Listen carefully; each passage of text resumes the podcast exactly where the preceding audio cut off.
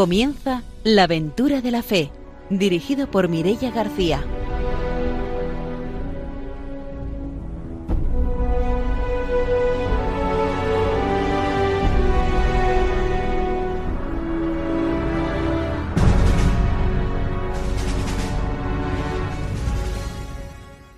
Muy buenas noches desde Radio María. Empezamos un nuevo programa de la aventura de la fe. Ya estamos preparados para vivir una nueva aventura misionera.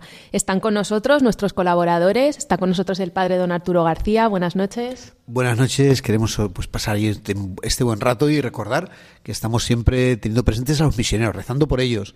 Es lo que más falta les hace y lo que más les ayuda. También está con nosotros Ramiro Fauli. Buenas noches. Buenas noches. Nos vamos a Miranda de Ebro, ¿vale? Porque allí tengo una compañera de Ocasa que está escuchando el programa y he dicho que haga difusión en todo Miranda. Así que ya sabes, Charo Corcuera, hacer difusión del programa misionero La Aventura de la Fe.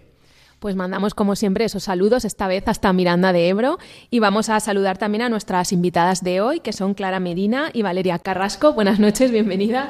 Muy buenas noches. Ellas pertenecen a la comunidad de salesianas misioneras que está en Alcira y luego tendremos la oportunidad de conocer su testimonio misionero. Saludamos a nuestros técnicos, a Ramón Herrero y a Angelo Bordenca y empezamos ya nuestro programa con la formación misionera.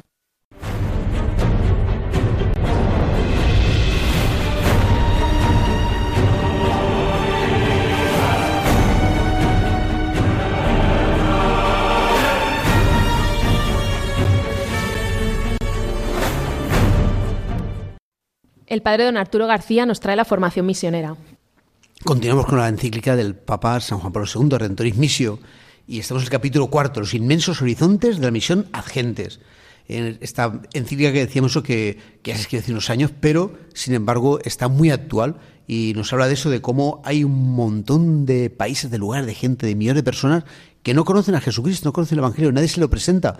Estamos ya dos mil años, pues la Iglesia evangelizando, pero todavía nos queda mucho no tenemos que olvidarnos ¿no? de que esta es nuestra tarea para que fuimos, para que, para que la Iglesia fue creada.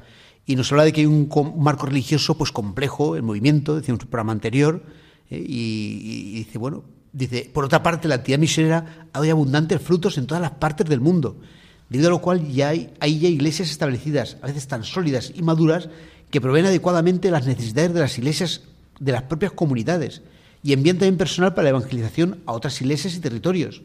Surge de aquí el contraste con áreas de antigua cristiandad que es necesario reevangelizar, tanto es así que algunos se preguntan si aún se puede hablar de actividad misionera específica o de ámbitos precisos de la misma, o más bien se debe admitir que existe una situación misionera única, no habiendo en consecuencia más que una sola misión, igual para todas partes. Tenemos que ver eso, es decir, si realmente eh, sigue habiendo países que evangelizan, pues son antiguos países cristianos y evangelizados, o los evangelizados tienen que volver a evangelizar eh, En fin, estamos ahí un poco en esta tesitura, en esta situación, ¿no? Dice, la dificultad de interpretar esta realidad compleja y mudable respecto al mandato de evangelización se manifiesta ya en el mismo vocabulario misionero. Por ejemplo, existe una cierta duda en usar los términos misiones y misioneros por considerarlos superados y cargados de resonancias históricas negativas. Se prefiere quizá empezar a emplear el sustantivo misión en singular y el adjetivo misionero para calificar toda actividad de la Iglesia, sea donde sea, no solo en un territorio, sino en cualquier lugar de la Iglesia. Dice, pero tal entorpecimiento está indicando un cambio real que tiene aspectos positivos. La llamada vuelta o repatriación de las misiones a la misión de la Iglesia, la confluencia de la misionología en la eclesiología y la inserción de ambas en el designio trinitario de salvación han dado un nuevo respiro a la misma actividad misionera, concebida no ya como una tarea al margen de la Iglesia, se inserta en el centro de su vida, como compromiso básico de todo el pueblo de Dios. Hay que precaverse, sin embargo, contra el riesgo de igualar situaciones muy distintas y de reducir, sin hacer desaparecer, la misión y los misioneros adgentes. Afirmar que toda la Iglesia es misionera no excluye que hay una específica misión adgentes. Al igual que decir que todos los católicos deben ser misioneros, no excluye que haya misioneros adgentes y de por vida por vocación específica. Entonces, claro, es verdad que es una bendición el que nos demos cuenta de que toda la iglesia es misionera, que todos tenemos que ser misioneros y tenemos que decir el Evangelio en nuestra casa, nuestros amigos, nuestros vecinos, pero claro, sin olvidar de que aquí tenemos una misión eh, que estamos recibiendo, pues hay misioneros, hay sacerdotes, tenemos iglesias, podemos ir a, misa, podemos preguntar a alguien quién la gente conoce a Jesucristo, pueden tener acceso a Jesucristo incluso en el colegio aprendiendo religión, en muchos aspectos, ¿no? En cambio, hay lugares donde nadie, aunque quieran, no hay una iglesia cerca, no hay un misionero cerca. O sea, hay pues millones, miles de millones de, habitantes del mundo que no conocen a Jesucristo y lo tienen muy difícil porque no hay nadie que se lo pueda acercar. Entonces, claro, hace falta esa misión a gentes. Porque aquí alguien puede quizá decir, bueno, yo conozco a Jesucristo, pero no quiero saber nada. Y de repente digo, ah, pues ahora sí que quiero saberlo porque, no sé, por cualquier causa, ¿no? Y puede hacerlo. Pero el que no lo ha conocido nunca es que no puede volver, ¿no? Entonces mm, hace falta esa misión a gente, de mucha gente que realmente tiene hambre de conocer el Evangelio, pero que no tiene la ocasión de, hacerlo. Por eso no eh, podemos dejar de pensar en esta vocación específica de misioneros que de por vida y que van a pues anunciar el Evangelio a cualquier parte del mundo donde no es conocido y donde hay muy pocos sacerdotes, muy pocos religiosos, muy pocos catequistas. Pues hasta aquí nuestra formación misionera de hoy. Nos vamos con las noticias.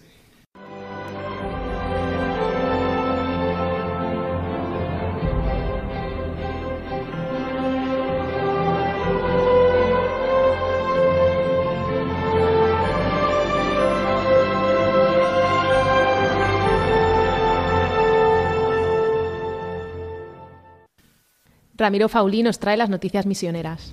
Bueno, hoy traigo dos noticias, una de China y la otra de Brasil. En China sobre una congregación que es la primera congregación femenina que se fundó hace 150 años y que ahora está en la línea del sínodo. Es la congregación religiosa de San José en la arquidiócesis de Pekín. Su primera prioridad es la atención a los fieles laicos en su compromiso en el apostolado, por lo que promueven constantemente jornadas de puertas abiertas para acoger a laicos y también a los no cristianos en esta China comunista. Tras 30 años de cierre provocado por la revolución cultural, se volvieron a reabrir en 1986 con seis jóvenes de las afueras de Pekín. Hoy esta congregación de 150 años de fundación tiene largos logros en el campo pastoral, así como que también trabajan en distintas esferas, como es en parroquias, escuelas, clínicas y hasta residencia de ancianos. La actividad de las hermanas se desarrolla principalmente en el campo de la salud y de la educación.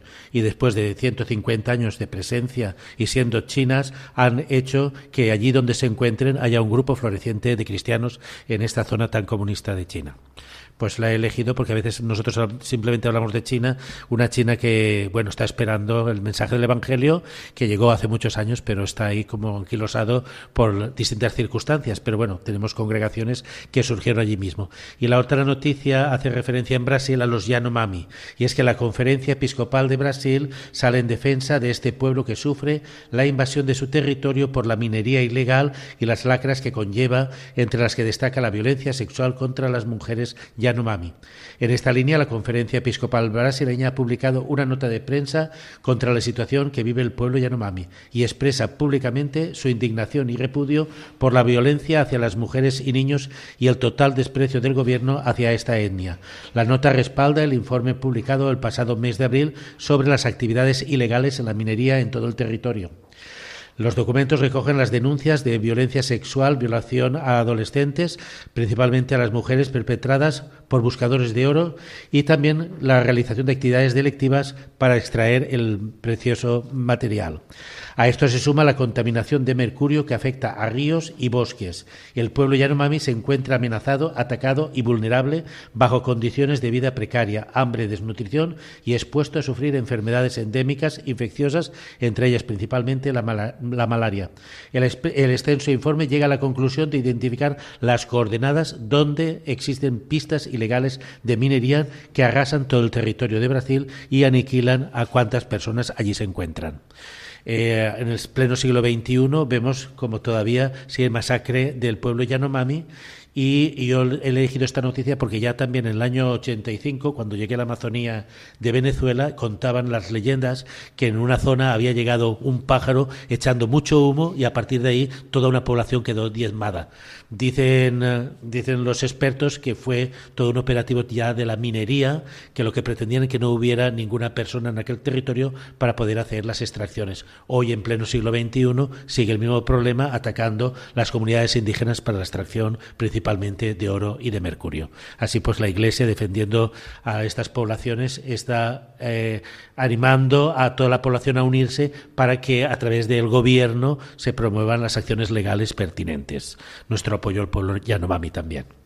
Y aprovechamos también para recordar que, como siempre, en el mes de mayo en Radio María se pone en marcha la campaña de donativos. Saben que para que se pueda seguir emitiendo los programas de Radio María necesitamos de su colaboración y además este año la campaña, los esfuerzos se van a centrar para que se consolide Radio María en los países de Nicaragua, Ruanda y el Líbano. Así que les animamos a que colaboren con esta campaña de donativos para Radio María. Y ahora sí que nos vamos a ir ya a conocer nuestra entrevista de hoy.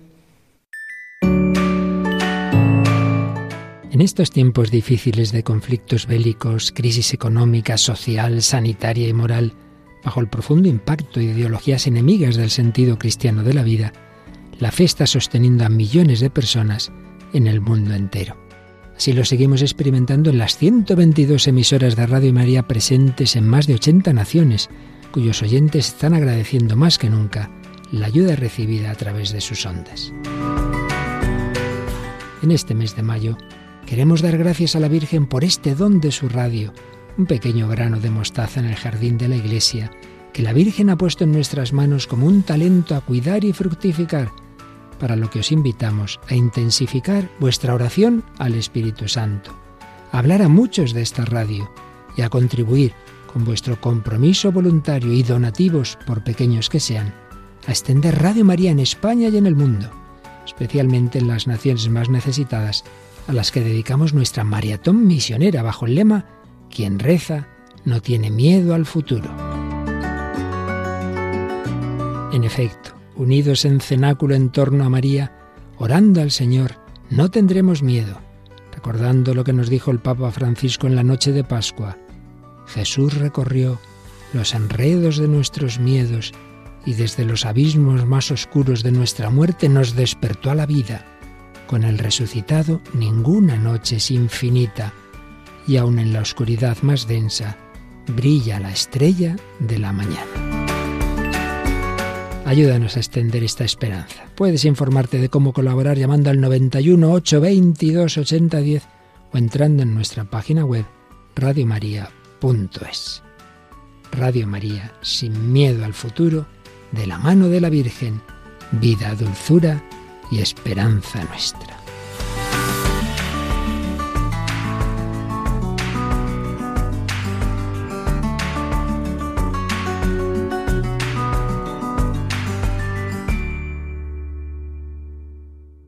Esta noche vamos a entrevistar a Clara Medina y a Valeria Carrasco, que pertenecen a la comunidad de salesianas, salesianas misioneras de Alcira. Buenas noches de nuevo. Hola, buenas. Bueno, pues Clara y Valeria, hemos dicho que pertenecéis a la comunidad de salesianas misioneras, en este caso de Alcira. Contarnos un poco en qué consiste esta comunidad de salesianas misioneras. Bueno, nosotras somos una comunidad fundada hace casi una década en la ciudad del Alto, La Paz, Bolivia, pero que bueno, el Señor nos ha bendecido con vocaciones jóvenes que ha hecho que nos vayamos o fundando o expandiendo en otros lugares, ¿no? Después de varios años fundamos en Chile, en el norte de Chile, una ciudad que se llama Iquique, y desde hace tres años estamos en Alcira, en esta diócesis de Valencia, donde Valeria inició pues hace tres años, ¿no? de las fundadoras acá. ¿Y cuál es vuestro carisma?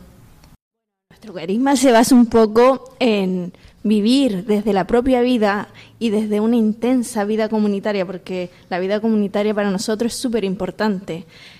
Eh, el Evangelio, demostrarlo con nuestra vida e ir especialmente a los jóvenes, ¿no?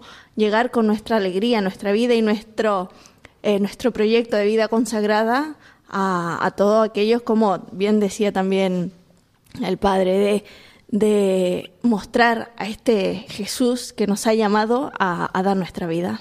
Intentando crear espacios, intentando pues, la, experiencia, de, los demás, ¿no? desde lo que somos. ¿Cómo surgís y dónde os habéis ido extendiendo en poco tiempo, no? Como, dice, como dijo Clara, nosotros hemos nacido en Bolivia, en la ciudad del Alto. Eh, específicamente en una parroquia que es Jesús Obrero, que donde está de párroco eh, don José Fuentes Cano, que es un sacerdote murciano que está de misión ya hace más de 30 años ahí en Bolivia. Y de ahí ha nacido casi, bueno, ahora ya el 80, 85% de las vocaciones de nuestra congregación, de, o sea, de nuestra comunidad. Y desde ahí, pues nos hemos ido, eh, yo creo que el Señor nos ha ido llamando y hemos, claro, porque Clara de España a conocer una comunidad de Bolivia y yo de Chile, pues hemos seguido estos caminos hasta llegar a, conocer, porque esta parroquia de donde nacimos eh, es una parroquia muy activa pastoralmente. Entonces, eso nos ha llamado justamente a conocer. Y es el, bueno, también el fruto del trabajo pastoral y dedicación a la, a la gente, del trabajo en conjunto de padre José Fuentes y de la hermana Evelyn Bernales, que ambos son nuestros fundadores de la comunidad, tanto de nosotras como las religiosas y de los varones, ¿no? Porque en la parroquia primero empezamos nosotras las chicas y los chicos dijeron, oye, ¿qué, pasa, con nosotros? Entonces había un grupo eh, que surgió después eh, de jóvenes, varones, que, querían también servir al Señor ¿no? en, esta, en esta línea. ¿Actualmente dónde os encontráis? ¿En qué países?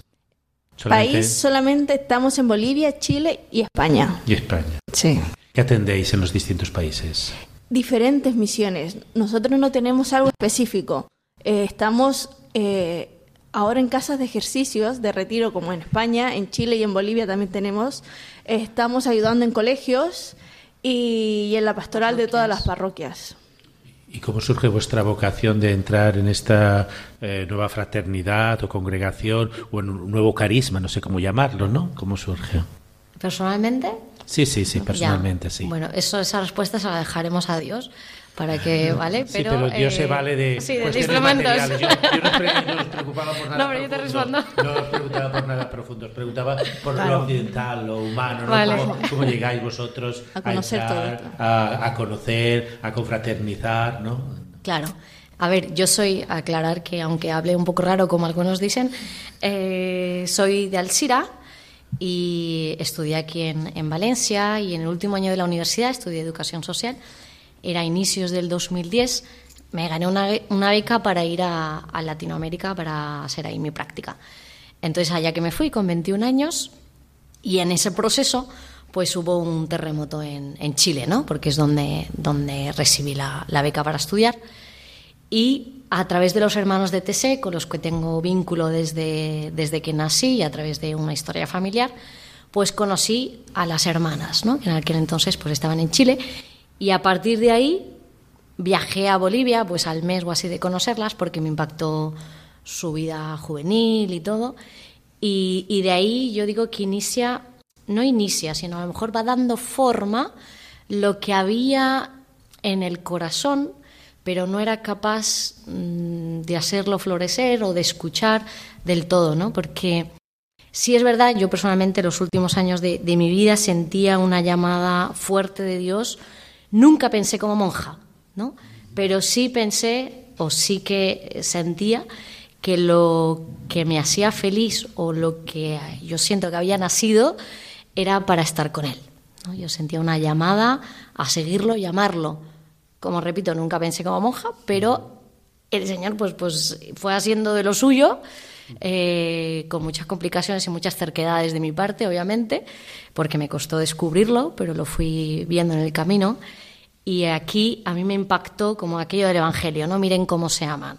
La comunidad de salesianas de misioneras a mí me impactó desde, uno, su juventud, alegría, autenticidad, vida comunitaria eh, con, la que, con la que día a día pues vivían su fe y, su vida, ¿no? Y a mí eso me llamó muchísimo la atención. Y de ahí ya inició un camino eh, de discernimiento vocacional y misionero, por supuesto, y me quedé yo, ¿no? Desde el 2010 hasta el día de hoy, ¿no? Y así como en resumen, ¿vale?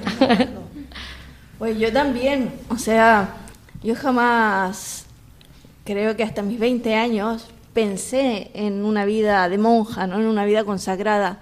Creo que también tenía esa necesidad de, de, de entregarme a Dios, pero desde quizás una opción diferente, eh, desde mi familia, qué sé yo pero me gustaba mucho la pastoral, la pastoral de, la parroquia y en eso me llevaba la vida, hasta que me invitaron a vivir unas colonias de verano en Bolivia, justamente en la parroquia Jesús Obrero, de donde hemos salido.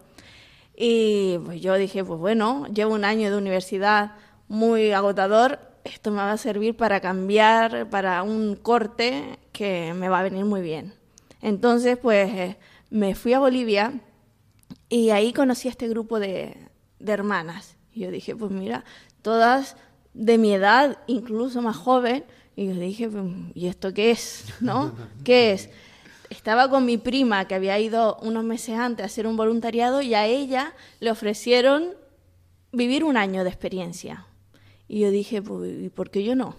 A ver, y no me lo ofrecieron a mí porque como yo ya tenía, estaba estudiando en la universidad, pero yo dije, mira, no me cuesta nada congelar un año de universidad, vivir esto que, que a lo mejor me sirve para tener otra, otra visión, ¿no? Y después volver a la vida que yo tenía planeada. Y yo hablé con, con la hermana con la hermana general no en ese en, ese tiempo que era Evelyn bueno que sigue siendo nuestra fundadora. Y le dije mira a mí también me gustaría vivir una experiencia como mi prima. ¿por qué no me das así el pase y bueno dijo pues si tú te arriesgas pues bien entonces ahí donde el 2009 entre un año antes que Clara eh, me arriesgué.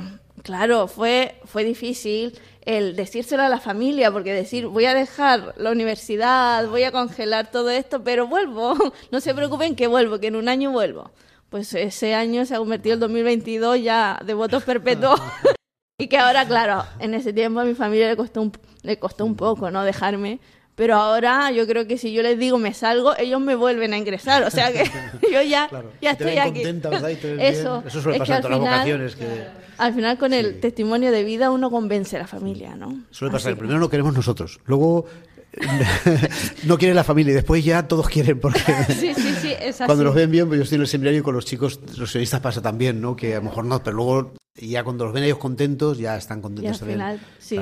¿Y de Santiago de Chile o de otro? Yo soy del norte, de Iquique. Ah, del norte. Ah, también, ah, y donde estarás en esa fundación. Muy bien, muy bien. Sí, Nosotros muy misioneros también eh, en, en Copiapó. Tenemos nosotros ah, misiones valencianos de aquí de muchos años, 50 años que en Copiapó hay visiones valencianos, sí. Sí, sí, sí, sí, lo he conocido. Bueno, yo tengo entendido que esa parroquia que habéis nombrado, pues una parroquia muy, eh, muy entregada, muy de programas sociales, de mucha gente joven. ¿Tiene algo que ver ese carisma con el carisma vuestro de la fundación? Totalmente, totalmente. de hecho, intentamos pues acercarnos también a la realidad de los jóvenes, porque es una realidad.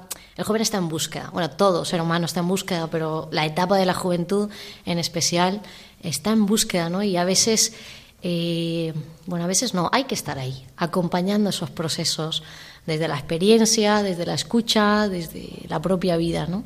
Y queremos estar con ellos. Queremos compartir ese tesoro que nosotros hemos encontrado en nuestras vidas, ¿no? Porque el Evangelio es una buena, buena noticia. Y esa buena noticia no podemos callarnos ni podemos quedarnos ahí, ¿no? Sino necesitamos compartirla y vivirla junto a otros, ¿no? Y especialmente en el mundo de los jóvenes que están de repente pues con un montón de ruido, con un montón de ofertas que vienen de todas partes y queremos también ser parte de bueno, de ese camino, ¿no?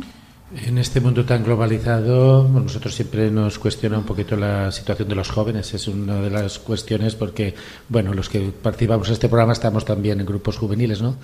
Pero bueno, hoy, hoy día también la problemática de la pastoral juvenil creo que también está en Bolivia, está en Chile y está en España. No es un problema común de la gente joven. ¿Cómo veis vosotros lo que es el desarrollo de la evangelización en los ámbitos de la juventud? Como tú bien has dicho, con tanto ruido, ¿qué podemos ofrecerles a los jóvenes y qué están pidiendo los jóvenes a nosotros como agentes de pastoral y como, bueno, pues como cristianos que tenemos que dar un poco de testimonio para que ellos vean en, en Jesús ese modelo a seguir?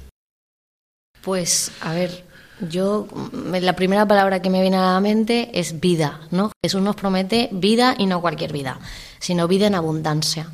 Y yo creo que el, joven está sediento de sentido y sediento de una vida verdadera, ¿no? Y, y, yo creo que nosotros junto al Señor podemos encontrar esa vida en abundancia. Y creo que por ahí tenemos que ofrecerlo a través de la creatividad, a través de un montón de herramientas que tenemos que no quedarnos eh, quietos, ¿no? sino ser signos de los tiempos en los que vivimos. Y es verdad que es complicado porque los tiempos cambian muy rápido. Estamos en un, tiempo donde constantemente pues varía la, cosa, ¿no? Pero mientras ofrezcamos la vida eh, verdadera, que la vida en abundancia, que es el mismo Jesús, pues creo que acertaremos, ¿no? Porque por ahí creemos que va la cosa, ¿no? Desde, nosotros decimos, desde eh, la propia vida y en comunidad, el testimonio, ¿no? Como San Francisco decía, eh, evangelicen y si, y si necesitan, pues usen las palabras, ¿no? Pues esto mismo. A nosotras, bueno, a mí lo que hemos dicho en particular, a mí que me llamó la, atención eh, de las jóvenes, pues su testimonio de vida. No tanto lo que me decían, sino lo que yo, la luz que desprendían en su mirada, en su sonrisa contagiosa, eh, en la opción por la verdad, en la opción por el otro, por el bien. Eh, pues esto, creo que son cosas sencillas, pero son realidades que emanan del Evangelio. Y desde ahí, pues confiar que esta no es obra nuestra, sino que es del Señor que lo va poniendo y que nos va usando como sus instrumentos. Porque vuestra referencia, digamos, San Francisco de Sales. Sí. Muy bien, muy bien, sí, sí. Entonces eso también nos lleva a hacer misioneros y también por la, formación ¿no? pues de, los niños o de claro nosotros estudiamos por ejemplo eh, todas las hermanas hemos optado estudiar la carrera de teología ¿no? y bueno pues si luego viene alguna especialidad pues ya vendrá pero creemos que también tenemos que estar formadas en este mundo que, que, necesita sí, sí. y eso eso también nos ayuda a la hora de, poder acompañar en, las diferentes pastorales y misiones, ¿no? Claro, para formar ya pues a, niños, a jóvenes, a todos, ¿no? En, definitiva, sí, En todos los ámbitos. Vosotros que vivís en pisos y de ahí cada quien tiene su trabajo, asumís proyectos, parroquias. No. Bueno, aquí hemos por primera vez vivido en un piso, porque allá en América se suele vivir en casa más que en piso. Claro. Pero como, como dije, en nuestro carisma, ¿no? La, nuestra, eh, nuestro centro es la comunidad. Entonces, nosotros, nuestro trabajo es comunitario totalmente. De hecho, por ejemplo, allá nos, nos auto, autofinanciamos vendiendo masitas, estas tortas, y vamos casa por casa vendiendo tortas o bueno, cuando yo eh, cuando entramos con Clara vendíamos gelatina así como en bolsitas a 50 centavos bolivianos y íbamos a, a, un mercado grande a venderlo, pero todo en comunidad. Siempre nuestro trabajo que vender muchas, es en ¿no? comunidad. Muchísimas, miles. Pues eso es muy pequeño. Miles, miles, miles de... Que íbamos todos los días con las manos rojas pintadas de, de gelatina que, que, hacíamos todos los días. Un montón de anécdotas. Pero claro, eso, eso también nos dio el, el, ponernos en los zapatos de nuestros padres, ¿no? De, de, saber que la vida no es fácil, que teníamos que, que ganarnos la vida y que, que, a medida también que trabajábamos valorábamos mucho más las cosas. ¿Y el proceso para formar parte de la comunidad? Eh, pues tener has hablado de estar un año de experiencia, ¿no? Sí, nosotros siempre proponemos un año, ¿no? Porque vemos que en menos de ese tiempo no se conoce nada. ¿No? Entonces, un año por lo menos para que conozcas, ¿no? Y vivas nuestra experiencia de vida, ¿no? Día a día. Y de ahí, pues, va, surgiendo, si quieres seguir, pues vas, vas continúas caminando, continúas subiendo, digamos, los, los mismos escalones que, que vamos, que tenemos por reglas todas las comunidades, ¿no? El noviciado, el bueno, el postulantado, noviciado, juniorado, y pues todo, todo eso, pero primero es tener ganas de, querer conocer, ¿no? Que es lo que nos ha pasado a todas, las ganas de querer conocer. Pues nos vamos a hacer una pausa, volvemos enseguida para seguir con la entrevista.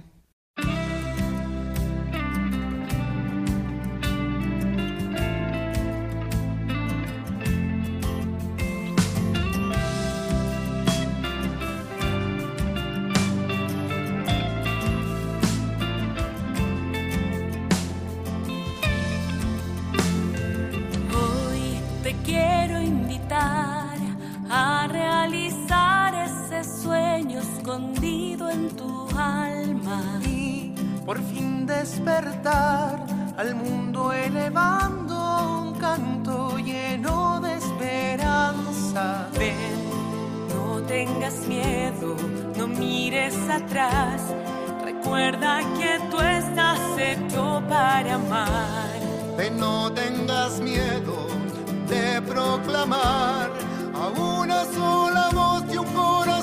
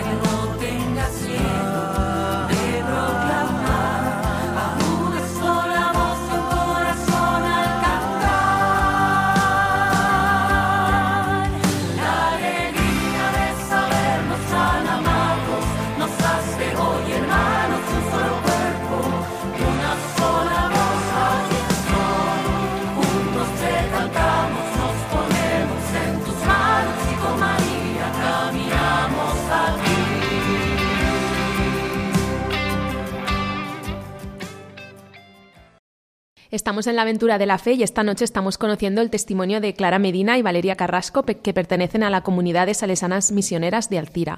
Antes de la pausa ya hemos estado conociendo un poco sobre su vocación, el carisma de la comunidad y ahora quería preguntaros sobre las, las actividades que lleváis a cabo en la comunidad de Alcira. Bueno, aquí no solo estamos en Alsira, sino también estamos en la barraca de Huesvives, que está a 10 kilómetros de Alsira, donde hay una casa de ejercicios, San Juan de Rivera, que pertenece al Arzobispado de Valencia, pero con administración eh, nuestra desde hace dos años, ¿no? Entonces, a lo mejor yo puedo hablar de la casa de retiro y mi hermana puede hablar de la parroquia, por ejemplo.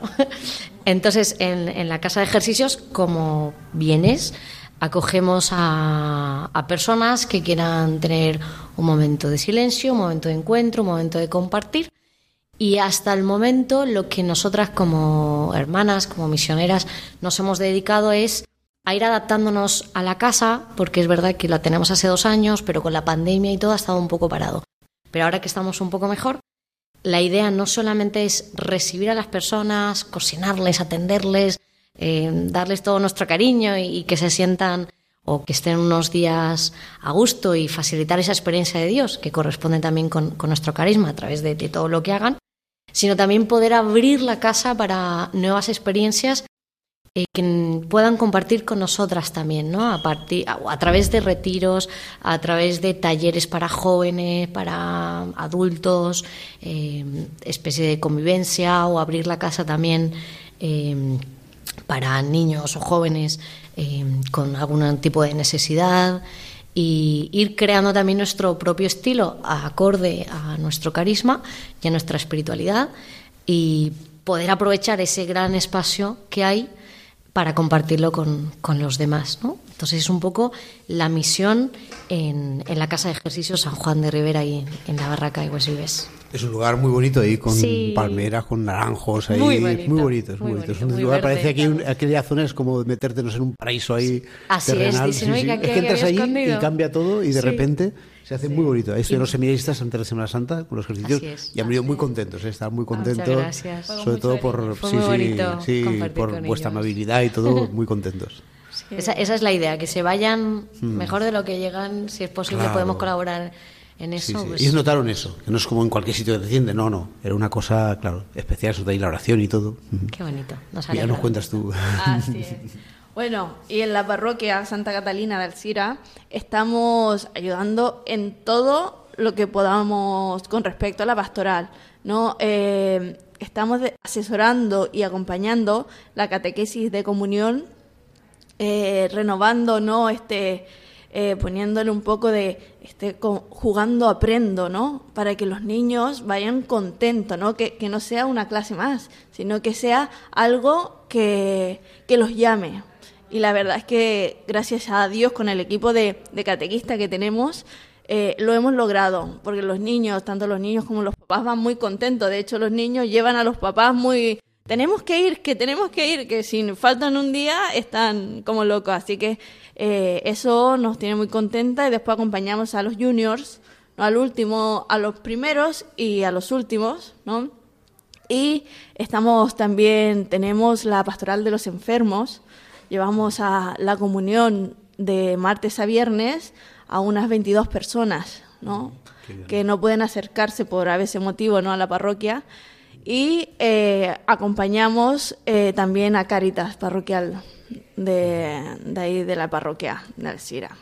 Así que, pues, en eso y en lo que en lo que se nos pida, animamos también la misa con los cantos, que también eh, una pastoral también que consideramos muy bonita, ¿no? Para porque la gente creo que la, la vive de una manera diferente, ¿no? Claro. Así que, pues eso. Que disfruten ahí de la Sí, Eucaristía. los- eso, que, que realmente sea una fiesta. Claro, exactamente.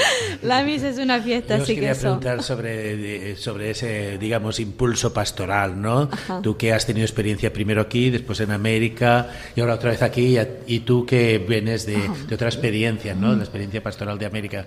¿Cómo, cómo, ¿Cómo cambia y cuáles son los aportes y los retos en la pastoral que tenéis aquí en España? A ver, yo creo que todo lugar tiene sus riquezas, ¿no? Yo personalmente, estando aquí hasta mis 21 años, he participado en un montón de cosas eh, a nivel eclesial y aprendí mucho en mi etapa de mi juventud, dándome a los demás en, en- en la parroquia o en la diócesis. Y llegando a Bolivia y en Chile he tenido otro tipo de experiencias pastorales que me han hecho crecer un montón también y abrirme el, el corazón y, bueno, y crecer mucho. Y creo que con todo eso he ido cargando la mochila de muchas experiencias y llegando acá, pues he visto que hay cosas que han permanecido igual a pesar de que han pasado 11, 12 años y hay cosas que ya no están y cosas muy novedosas también que, que han llegado, ¿no? Ahora, retos hay en todas partes. Yo creo que es, es diferente eh, cómo vivimos como iglesia en diferentes lugares, pero con una misma esencia, ¿no? Entonces, los retos yo creo que es desde lo que hay, saber reconocer dónde estoy y desde los signos de los tiempos, como decía antes, darnos y crecer desde ahí, ¿no? Yo ahora, personalmente, o por lo menos estos meses pasados, he estado en la etapa de la escucha y la observación, ¿no?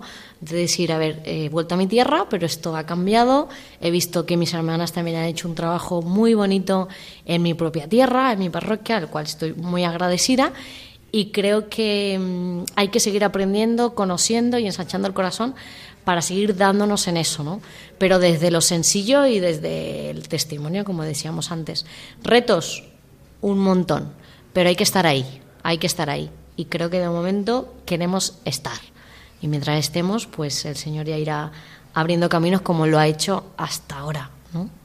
Pero hay que estar ahí A mí me llama la atención que habéis asumido una casa de ejercicios, ¿no? Sí. Pero, os quería preguntar sobre el reto. Yo tengo mucha experiencia, digamos, en lo que es el campo pastoral de parroquia, ¿no? Pero me supone como un reto eh, todo lo que es el movimiento eh, actual que hay en, en otras iglesias, en otras confesiones, de lo que es el movimiento espiritual y como que en la pastoral eh, diocesana o parroquial lo tenemos un poquito aparcado, ¿no? ¿Cómo incentivar, cómo propiciar esos, esos encuentros, ¿no? Eh, de, uno mismo para poderse encontrar con Dios, ¿no? No sé eh, si a través de estas casas, sobre todo mi reto, porque cuando hablamos de ejercicios espirituales o de retiros, pensamos en gente mayor, cuando verdaderamente eh, va más dirigido cuanto más joven, que es el que más necesidad tiene de abrirse a la voluntad de Dios, ¿no? Pues así, la verdad es que nosotros, eh, esta misión nueva, ¿no? Que, que, nos ha llegado también muy sorpresivamente, porque uh -huh. no hemos venido justamente por esta misión, ¿no? Eh, creo que es uno de los grandes retos que tenemos para, para este año, ¿no? Y ahora hemos empezado sobre todo a tener, a darle vida a esa casa con el detalle, ¿no? Con cada una de las cosas que tenemos en casa, eh, el trato, ¿no? Que, que se le da a la gente. Creo que porque justamente es una casa de ejercicio, de retiro, ¿no? Donde la gente va, quiere encontrar justamente lo que no encuentra en su casa, en su día a día, ¿no? Entonces, eh, con este trato, con esta acogida, queremos primero que la gente se sienta en el lugar donde tiene que estar, ¿no? Y de ahí, pues ya da, darle vida de otra manera, porque eh, si Dios quiere y viene nuestro hermano, el sacerdote, eh, también dar nosotros, poder dar, porque nosotros eh, hemos sacado la licenciatura en, teología, entonces también poder darle vida a raíz de, de formaciones, de cursos, de, de, lo, de lo que sea que podamos hacer para que la gente siga encontrando este, este Dios de amor, ¿no? No se conocen estos lugares, ¿no? Uh -huh. O los jóvenes dicen, un retiro, ay, qué aburrido, ¿qué será eso? Eso no es para mí. Entonces es bueno romper con estos prejuicios, por llamarlo de alguna forma. Y, y, por eso empezar así, ¿no? Y ir, ir, a colegios y decir, mira, esto es lo que ofrecemos, vénganse tres días a nuestra casa y hacemos una convivencia, un campamento, lo que fuera, durante tres días. Y, y entonces vamos rompiendo y, y diciendo, oye, primero, existen jóvenes como ustedes, bueno, a lo mejor un poquito más mayores, ¿no? Pero que, que, que, buscan algo diferente en su vida, porque así como tú estás ahí, pues hace 10 años yo estaba, ¿no? O lo que fuera. Y, esta alegría que, que, que hay en el corazón, te la quiero compartir. Pero para eso necesito que compartas con nosotros la vida, tu historia, tus sueños, tus anhelos, tus preocupaciones, lo que fuera. Ir eh, abriendo la casa eh, a este tipo de experiencias que es, yo creo que se desconocen, pero por eso mismo queremos ir dándolo a conocer. Y también con esta pastoral de, la acogida, decimos, que es con el detalle de cómo ponemos las cosas, un mensajito, un tal. Y el boca a boca llama mucho, porque normalmente cuando llaman, ¿y cómo conociste la casa? No, es que me contaron tal. Aquí mismo don Arturo ya decía, los se han enterado, ¿no? Pero un montón de gente que los seminaristas han pasado por la casa y no ha habido más, ¿no? Pero esto, ¿no? Cuando alguien va descubriendo algo, la importancia también de compartirlo. Entonces, estamos en ese camino, estamos en construcción. Eso, estamos en construcción, pero tenemos muchas ganas de, eh, caminar, de acompañar, de ser signo viviente también eh, en, este, en esta tierra, que creo que, que pues, que necesita también de, de otro tipo de, de rostros, eh, como iglesia y como testimonios juveniles. Estáis dando a conocer también aquí en la diócesis vuestro carisma, participáis con otros grupos o cuando hay algún encuentro con de vocaciones o jóvenes. Estamos en proceso porque en justo, proceso. claro, las hermanas hemos dicho que han, hemos, han venido en plena pandemia, donde sí. no era muy difícil. Entonces, lo que hemos podido hacer ha sido a través, por ejemplo, de las redes sociales, uh -huh. eh, porque desde nuestra casa, claro, cerraditos uno, y ahí pues intentando hacer camino, ¿vale?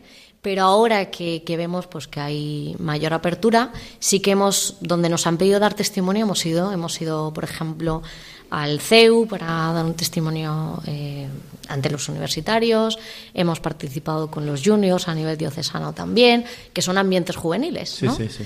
Eh, de momento, ¿no? Hemos, hemos participado también con el, los jóvenes de, de, Jacuna, por ejemplo, que también nos han llamado. Sí, que es un movimiento floreciente aquí sí, en la diócesis. Así sí. es, con, con jóvenes. Y, y, en eso estamos, porque estamos, como, como digo, re, recientes, ¿no? Pero ahora estamos aquí con ustedes y con mucho gusto. y abriéndonos también a diferentes realidades para darnos a conocer y nosotros también eh, conocer y aprender junto con otros, ¿no? Ahora que nombrabas las redes sociales, también las utilizáis, ¿no? Utilizáis Instagram, TikTok también Sí. para, para evangelizar.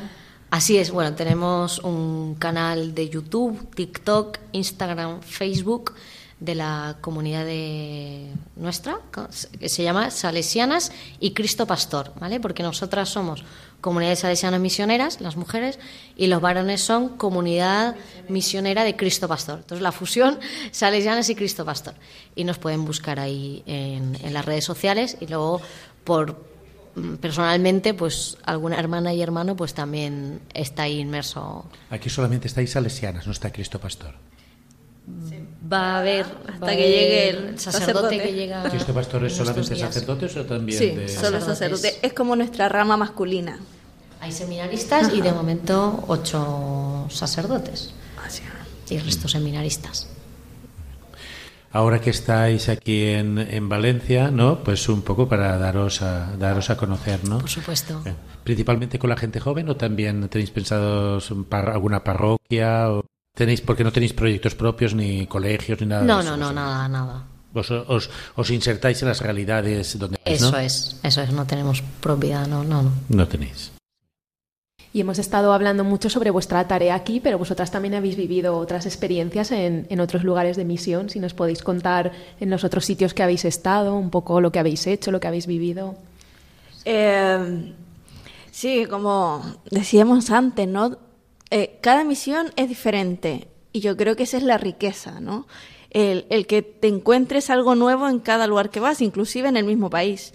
¿no? Yo he estado en Bolivia, de hecho salí de Chile hace 13 años y no he vuelto a Chile más que a vacaciones, pero no a misión como tal. Y, y la verdad es que conocer una cultura nueva, ¿no? Y las necesidades también de la gente de esa misión concreta, eh, nos, a mí me ha llenado muchísimo, ¿no? Y me, ha- me ha, me ha enseñado a salir de mí y, y a saber que, que la- hay distintas personas que ven la vida también de, de diferentes maneras, ¿no? Entonces, yo, yo he estado inclusive en el lado, en el valle de Bolivia y en el oriente, y son dos culturas totalmente diferentes, ¿no? En la del oriente hemos, al 2015, abierto la casa y hemos llegado a una casa donde no había ningún mueble. Hemos dormido en el piso, en el suelo, ¿no? Hemos estado ahí eh, metiéndonos con la gente, las misas eh, se realizaban en las casas de, las- de las personas porque no tenían capillas o templos.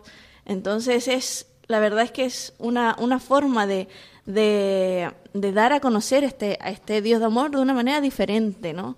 Y después venir aquí, claro, después de haber vivido eso, es una cosa totalmente que dice, pues mira, el Señor me llama ahora a, a ponerme de otra manera, ¿no? A, a darme de, de otra forma. Y también ha, ha sido un reto venir aquí porque eh, creo que eh, el dar a conocer, ¿no? El volver a reencantar a la gente, ¿no? Porque es diferente cuando tú empiezas de cero, ¿no? Y en muchas de las misiones hemos empezado de cero porque no conocían a este Dios de amor, ¿no?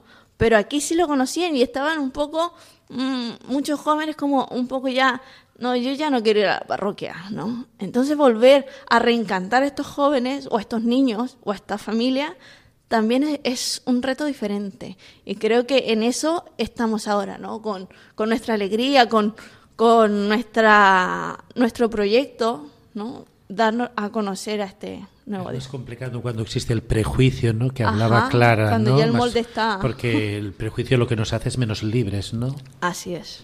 Y entonces la, la realidad del Evangelio, existe el prejuicio, es mm, y más fácil, Más ¿no? fácil, O más propicio, ¿no? Que el Evangelio pueda, Claro. pueda darse, ¿no? Es así.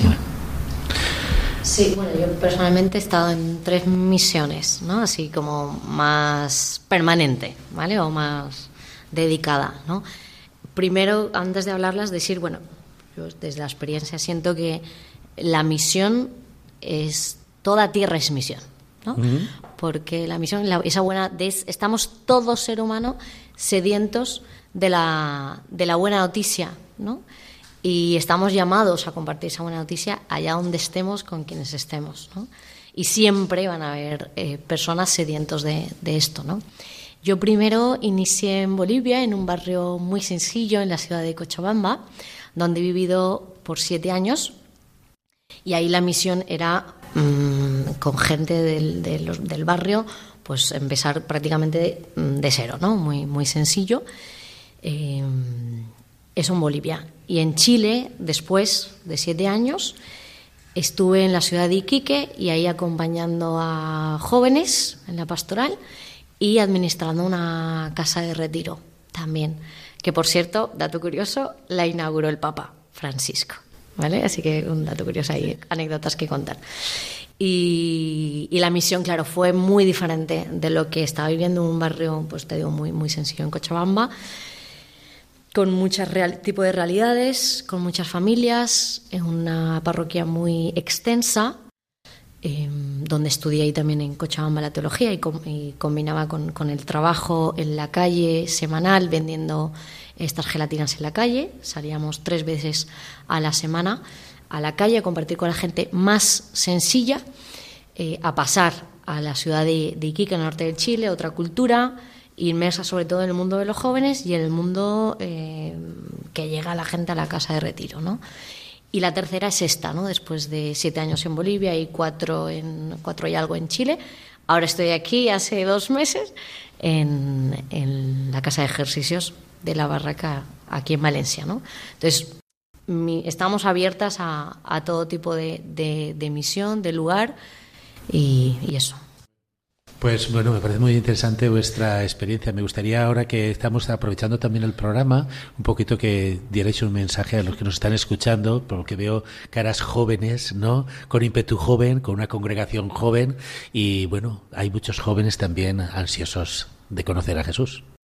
Muy bien, pues el mensaje a, todos, ¿no? Sí. Eh, hay una frase que yo la empiezo siempre en el canal de YouTube que, que manejamos o en las redes sociales o para iniciar cada video, que es ama y dilo con tu vida, ¿no? Yo creo que mientras en nuestra vida eh, elijamos amar, atreviéndonos a, hacerlo, porque hay que atreverse, y confiando en que en esta vida pues, pues no estamos solos, sino que es el Señor el que, el que acompaña, el que da la fuerza, el que da la gracia, pues a darlo todo, ¿no? Yo creo que estamos aquí por algo y, y, pues hay que caminar en eso. Así que a amar mucho, eh, en comunidad, a ser posible, porque necesitamos de los demás y con la vida, pues a, reflejarlo. Y ánimo y pa'lante, oye. Pues con este mensaje llegamos al final de nuestro programa de hoy, de la aventura de la fe. Despedimos a nuestras invitadas. Muchas gracias por haber estado con nosotros esta noche. Despedimos también a nuestros colaboradores y les recordamos que volvemos dentro de 15 días. Mientras tanto, nos pueden encontrar en las redes sociales, en Twitter, en Facebook y también nos pueden escribir al correo electrónico laventuradelafe@radiomaria.es. Buenas noches.